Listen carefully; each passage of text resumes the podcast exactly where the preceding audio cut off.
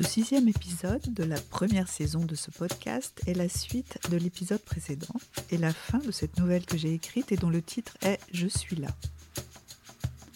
Je suis là, suite et fin. Un samedi soir du mois de février, paniquée, je la vois rentrer, le visage tuméfié. Elle semble avoir été rouée de coups et refuse de me dire ce qui lui est arrivé. Ne t'inquiète pas, ce n'est rien, ça passera. J'ai juste besoin de silence et d'être seule, allongée dans le noir. Et elle s'enferme dans notre chambre. Je n'ose pas l'y suivre et je commence à regretter d'avoir trop bien respecté ma promesse de ne rien tenter pour savoir où elle va chaque vendredi soir. Je réalise que je ne connais quasiment rien de l'histoire de Chloé, je ne connais pas sa famille, dont elle ne parle jamais, et aucun de ses amis réels non plus toutes ces personnes qu'elle invite chez nous n'ont pas la moindre attache autre qu'instantanée et fugitive avec elle, et elles en savent à peine moins que moi finalement. Chloé est une énigme que je n'ai pas encore cherché à élucider. La voir ainsi, abîmée, si visiblement maltraitée, me force à penser que je dois changer de comportement. Je suis lâche de m'être laissée aller à la seule joie d'être avec elle sans en faire davantage pour la protéger malgré elle. Après tout, cette promesse, je l'ai faite il y a plus de six ans. Nous n'en avons jamais reparlé. J'ai tenu parole assez longtemps. Je mérite d'en savoir davantage. Je rejoins Chloé dans la chambre. Elle a fermé les volets, tiré les rideaux et semble endormie. Je me déshabille et me glisse sous les draps contre son corps. Je m'aperçois qu'elle est restée tout habillée. Elle ne bouge pas. Chloé, mon amour, parle-moi. Dis-moi qui t'a fait ça. Elle ne répond pas. Laisse-moi au moins allumer la lumière et te soigner. Sans se retourner, elle dit d'une voix étrangement désincarnée que je ne lui connais pas. Je te le répète, tu n'as pas à t'inquiéter, c'est un accident idiot, je suis tombée, c'est impressionnant à voir, mais ce n'est rien, ça passera tout seul. Comment veux-tu que je puisse te croire? On ne peut pas s'arranger comme tu l'es en tombant, quelqu'un t'a frappé, on t'a fait du mal, et je ne peux pas le supporter, j'ai le droit de savoir. Le droit Mais quel droit as-tu sur moi ou sur tout autre? Sa voix s'est durcie. Si je te demande de ne pas t'inquiéter, c'est qu'il n'y a pas lieu de t'inquiéter et tu n'as qu'un droit, celui de respecter ma volonté. Et pourquoi n'aurais-je pas le droit, moi aussi, qu'on respecte ma volonté, qui est de savoir ce qui t'est arrivé? N'insiste pas, je ne dirai rien. Et si tu continues cet interrogatoire, je m'en vais. Je suis terriblement blessée par ces derniers mots, mais je ne dis rien, car j'ai bien trop peur qu'elle parte. Jamais encore elle ne m'a parlé aussi durement. Je sais qu'une chose grave lui est arrivée, et que je devrais découvrir autrement qu'en l'interrogeant directement. Je finis par m'endormir, rassurée par la présence de Chloé contre moi. Elle est là, je suis là, avec elle, et rien d'autre ne compte. Six jours plus tard, son visage ne porte plus de traces des coups qu'elle a dû recevoir. Nous sommes vendredi et je suis bien décidée à suivre Chloé quand elle partira. Chaque vendredi, elle quitte la maison à 19h. Ne sachant combien de fois il me faudra la suivre pour comprendre où elle va et ce qu'elle fait alors, je lui dis que je dois travailler tard le vendredi soir pendant quelques semaines. Je lui mens pour la première fois, mais je me persuade que c'est pour son bien. Et, affublée d'une fausse moustache, de lunettes et d'un béret enfoncé sur le crâne, je me poste dans la rue et j'attends qu'elle sorte. Dès qu'elle passe le seuil de la porte cochère de l'immeuble, je commence ma filature. Elle marche une centaine de mètres et s'arrête devant une Rolls-Royce. Un chauffeur en livrée en descend, lui ouvre la porte arrière et je la vois s'engouffrer, impuissant, à l'intérieur de la voiture. Aucun taxi n'est garé à proximité et je suis à pied je ne peux que retourner penaud d'où je viens en pensant que je vais devoir être plus prévoyant la prochaine fois. La semaine suivante, j'ai emprunté le scooter d'un ami. Le même scénario se reproduit, mais cette fois, je peux suivre la Rolls. Elle me conduit jusqu'au Ritz et je vois alors une toute autre Chloé sortir de la voiture après que le chauffeur lui ait de nouveau ouvert la portière. En effet, elle est partie habillée, comme souvent, d'un jean et d'un blouson de cuir, Or, sous mes yeux marche une créature sophistiquée, chaussée d'escarpins à hauts talons noirs et vêtue d'un long manteau de vison noir, les cheveux détachés et maquillés. Je n'ose la suivre. Je l'attendrai à la réception de l'hôtel la prochaine fois. Ce jour est arrivé où, furetant comme un touriste devant les vitrines dans le couloir de l'entrée du Ritz, je la vois arriver, chaussée des mêmes escarpins que le vendredi précédent, mais portant un long manteau de lynx et les cheveux relevés en chignon. À peine arrivée devant le comptoir de la réception, le concierge lui remet une clé sans qu'il n'échange le moindre mot. Je la suis à distance. Je n'ose monter avec elle dans l'ascenseur, mais je note qu'il s'arrête au second, puis au quatrième étage. Je reviens sur mes pas et me dirige vers l'homme qui a tendu les clés de ce qui ne peut être qu'une chambre à Chloé.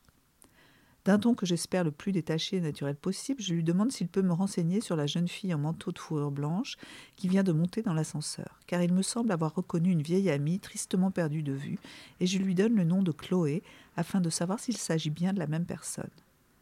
Le concierge me regarde d'un air soupçonneux et me répond que je me trompe, car la jeune femme porte un tout autre nom que celui que je lui ai donné. Repéré, je ne peux que quitter les lieux et rentrer chez moi. Le vendredi suivant, j'ai réservé une chambre au Ritz. Je me transforme en vieil homme barbu et m'arrange pour être à la réception au moment où Chloé vient retirer la clé de sa chambre. J'ai le temps d'en repérer le numéro. Je monte dans ma chambre, qui me coûte une petite fortune, et regrette vivement que Chloé ne soit pas avec moi pour profiter de cette folie. Je suis tiraillée entre le désir que j'aurais de la serrer dans mes bras, ici même, et l'envie d'aller frapper à sa porte sans ménagement pour savoir qui elle y rejoint chaque fin de semaine. L'hypothèse la plus évidente, celle qui paraît couler de source, est que Chloé rejoint un homme chaque vendredi soir dans cette chambre du Ritz. Si je force l'entrée de sa chambre, j'aurai la réponse, mais je ne suis plus certain de vouloir savoir. Je décide finalement d'aller dîner à l'Espadon et que ce sera le seul risque de croiser Chloé que je prendrai ce soir-là. Si elle y dîne également, je serai fixée. Si elle n'y est pas, je penserai que le destin choisit pour moi et ne chercherai pas à en savoir davantage. En descendant, je me sens lourd de tristesse à l'idée de ce festin ruineux que je ne vais pas pouvoir partager avec elle que j'aime tant. J'ai réservé une table dans un angle d'où je peux avoir une large vue sur la salle du restaurant. Mais Chloé n'est pas là, ne viendra pas dîner et je rentrerai chez moi le lendemain sans nouveaux renseignements.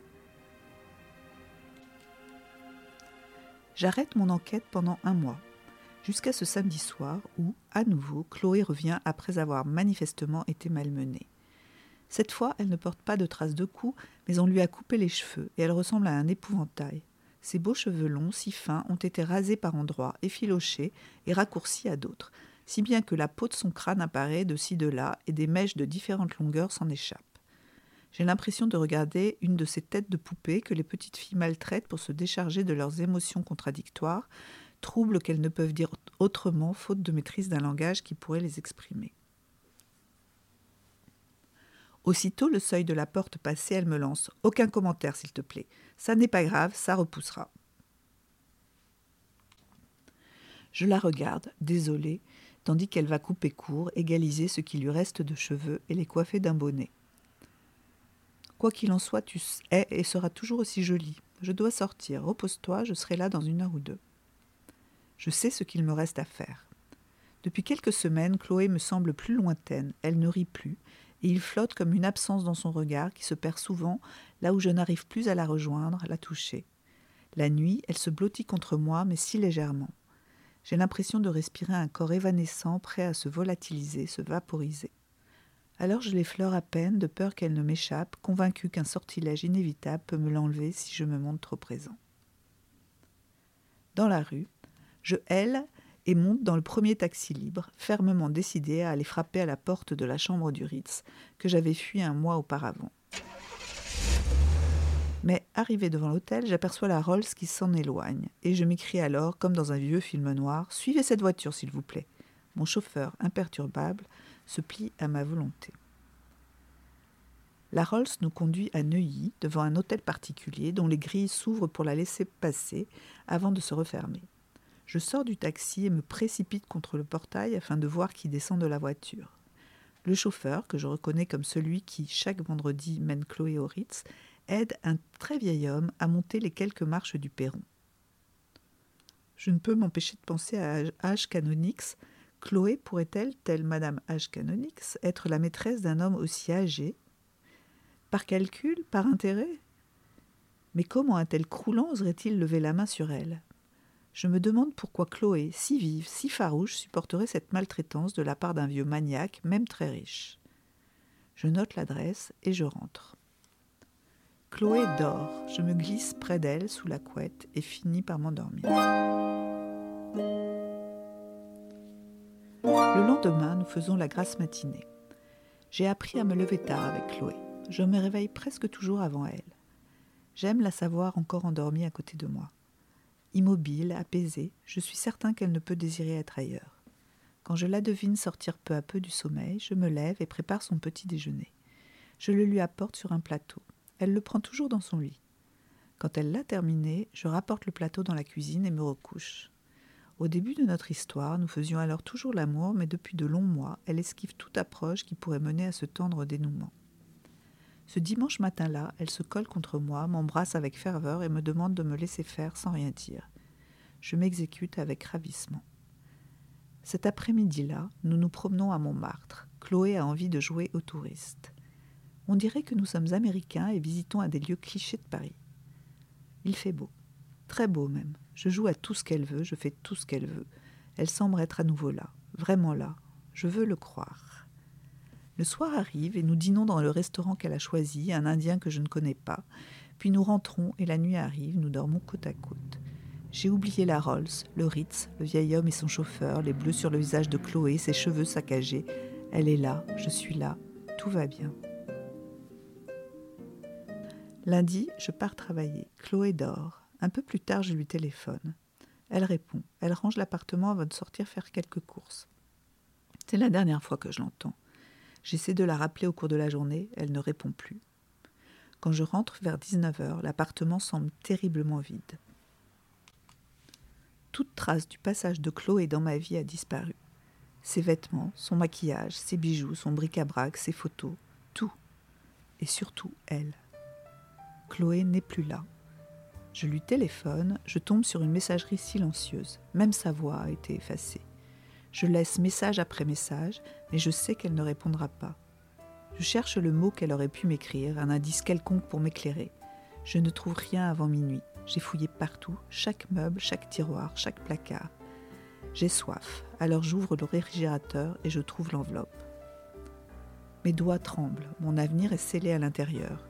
Je la déchire, déplie la feuille de papier qu'elle contient et je lis la sentence. Je pars. Ne me cherche pas. J'ai essayé longtemps de t'aimer, toutes ces années, parce que j'aurais pu t'aimer, ou j'aurais dû t'aimer, mais je n'y suis pas arrivée. Je ne peux pas. Je ne te demande pas de me pardonner, cela n'aurait pas de sens, et peu importe que tu me pardonnes ou pas.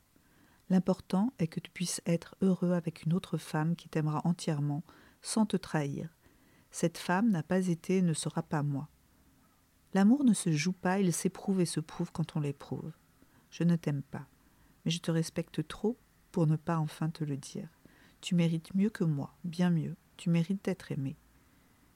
Je sais que tu penses que cela te suffisait, que tu préférerais que je reste. Tu penses cela parce que tu ressens le manque de moi et que tu es malheureux. Mais cela passera, tu verras. Tu vas devoir réagir, c'est le cadeau que je te fais en te quittant te forcer à réagir, à te passer de moi, à pouvoir un jour être aimé mieux que je ne le saurais jamais.